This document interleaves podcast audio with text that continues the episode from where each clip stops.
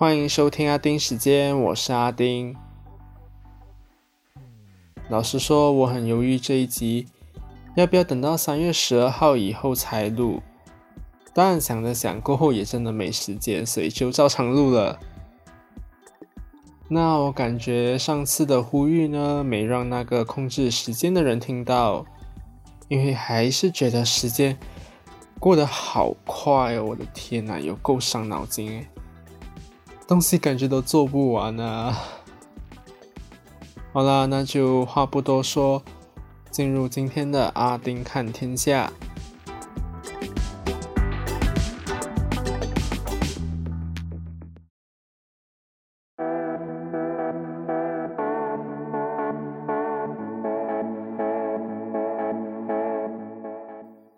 最近的天气真的很怪，可以突然降下暴雨，然后瞬间雨停，然后另一场雨呢又会过来，所以时不时呢就会下雨，就变成雨天、阴天，还有晴天，就一直那边换，所以晒衣服有够麻烦的。而且现在还看到霹雳有矿山岩石崩塌意外，四名员工呢有两人送院治疗。还有两人受困，现在已经进入救援的第四天，因为中途也是有因为天气恶劣，所以就暂停。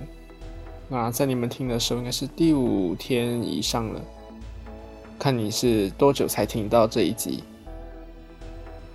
那虽然探测温度的无人机是没有测到受困者的位置。但我还是希望他们能够平安无事。那有关当局是说，恶劣天气是原因之一，好雨不断，加上天气炎热，长期遇水容易溶掉的碳酸钙，导致岩石结构变弱，而发生崩塌事件。另外一个也是在安邦宅呀，也是因为恶劣天气影响而发生了土崩。造成了四死一伤。目前救援行动是随着发现第四名死者已经结束了，但是受影响的四十八所房屋的人，因为房屋还在研究是否安全，还是先撤离以测安全，所以就最近看到蛮多不好的事情在发生。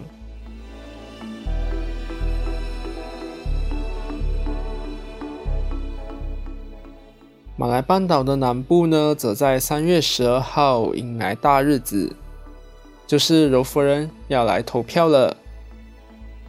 这次的周选呢，是我人生中第一次成为选民的选举，但是之前来的加强机预约都是地点远到爆，所以我就打算等预约没有来过后才去 walk in。结果最近算是比较有一点得空了。然后再加上现在也没有来新的预约，而且要到周选了，所以就想去打疫苗。哪里知道问了附近可以打疫苗的地方，没有一间可以让我去打哎！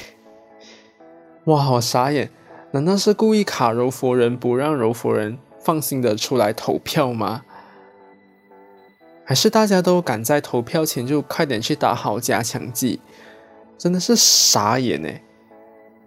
而且当中有几间呢，才在 Facebook 外面说哦，开放小朋友去打针了，然后结果大人没得打，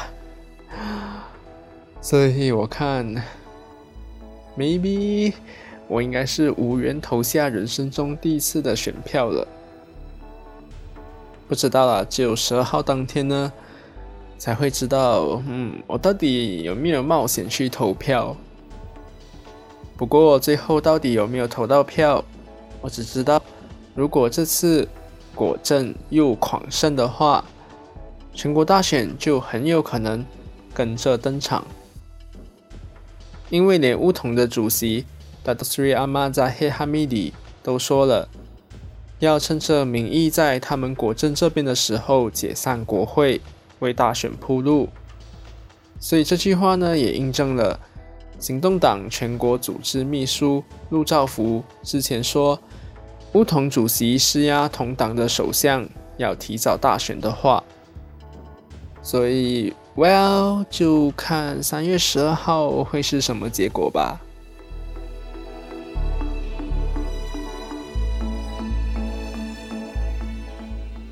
俄乌战争还在持续中，一轮轮的谈判呢也还在持续中。国际品牌呢，也还是继续撤离或者是关闭在俄罗斯的市场。那最近就有一个国际品牌被笑，因为开始说衣服是生活必需品，俄罗斯人拥有和我们一样的生活权利，所以尽管他们的公司是反战的，但是俄罗斯境内的门市呢，还是会继续营业。结果就找来各种嘲讽，像是俄罗斯打乌克兰有让乌克兰人拥有生活的权利吗？然后也有就是说啊，衣服又天都需要的用品吧，不需要每天都买吧，等等这些言论。不过该公司在短时间内就翻供了，公司方面就说哦，因为面临运营挑战。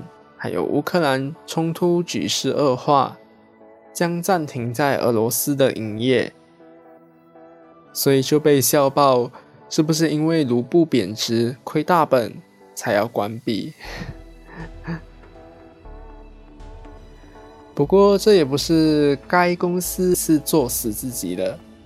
上次的新疆棉事件呢，也先说自己保持中立，没有和新疆棉划清界限。结果后来呢，就在被指控为危害人类罪而受到法国调查的对象之一。那时才强调自己和新疆棉没有关联。那我个人是觉得这公司的操作手法和马来西亚有位在政坛活跃的人物很像，就是搞到最后呢，两头都不到岸。所以，如果一开始就有风骨的话，就暂停。我相信不会那么多人唱衰的。所以，真的不要作死自己，好吗？好了，那今天就说到这里。我知道很短呀，But 最近就是那么忙，唉，所以就这样吧。好啦，感谢你的收听，那我们下次见。拜拜。